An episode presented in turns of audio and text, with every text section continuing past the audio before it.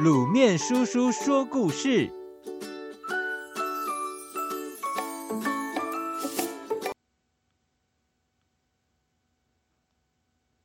黄金海。蒲公英一生一次的旅行终于要展开了。亮亮和他的兄弟姐妹都兴奋得睡不着觉。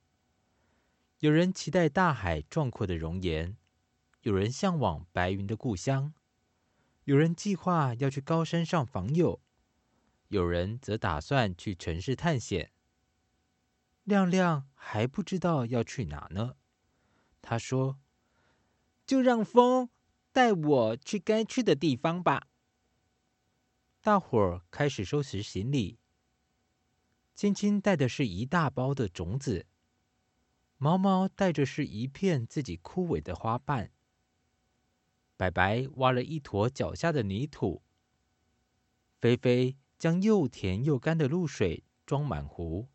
她说：“水是故乡甜。”亮亮不知道自己该带什么。他想，既然名叫亮亮，就带走三方薄薄脆脆的阳光吧。这三方阳光最爱在亮亮身上溜达。照在身上暖酥酥的，融进身体痒丝丝的，就像是三块越吃越可口、越吃越上瘾的金黄洋芋片。亮亮也没经过他们的同意，在十点钟光景，他们来找亮亮玩耍时，一折、两折、三折，就把阳光折成了一片轻小又方便的干粮包。背起背包，松好绒毛，长长的旅行就等着风婆婆下令了。一、二、三，散！飞行的感觉真好，亮亮放松身体，自在的随着风婆婆的舞姿上升、下降、左翻、右滚。他的眼睛睁得大大的，仿佛要将每一处的美景都贪婪地印在脑海里。最后，他降落在一洼潮湿、阴暗的黑洞里。亮亮有点害怕，他最后的家果然和别人不大一样。但是，也许这正是我的使命吧。他将三方阳光拿出来。那晶莹温润的光芒，让他想起了花园里早上十点钟的阳光和软风的抚触，也让他感到有些安慰。呱，有呱！这里怎么会有呱？一只老鼠惊奇的跑出洞外，讶异的看着亮亮。我一生都生活在这个黑暗的洞洞里，很少看得见阳光。也没有别的朋友来访，能遇到你真是太好了。这么美丽的阳光真是温暖呐！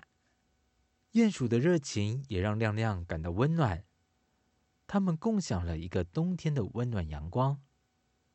然后亮亮发芽了，茁壮了，他的茎挺直的冲出地面，在阴暗的山洞里开着唯一的一朵小蒲公英花。然后，一朵蒲公英在洞外漫成一大片的蒲公英花海。鼹鼠经常钻出洞外找它聊天。蝴蝶、蜜蜂也闻香而来，还有蜻蜓、金龟子。这片花海成了附近的动物们最爱来晒太阳的地方。即使阳光不来的时候，动物们也喜欢来这儿。沾染一下花瓣上金黄色的色泽，让它们精神奕奕。他们昵称这是黄金海。亮亮不知道为什么自己会变成黄金海，他不是飞到山洞里吗？怎么会又跑到海边去呢？不管如何，他倒是做了该做的事。三方阳光早融了，但是。今天的阳光也不错。飞行、那是很久以前的事了。各位小朋友，蒲公英是种随处可见的杂草，但却令人惊艳的是它的清新可爱。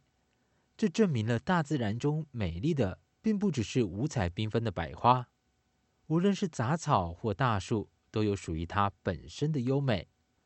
当很多蒲公英一起飞在天上的时候，真的很美很美。各位小朋友，如果有机会的话，一定要跟爸爸妈妈一起去看看哦。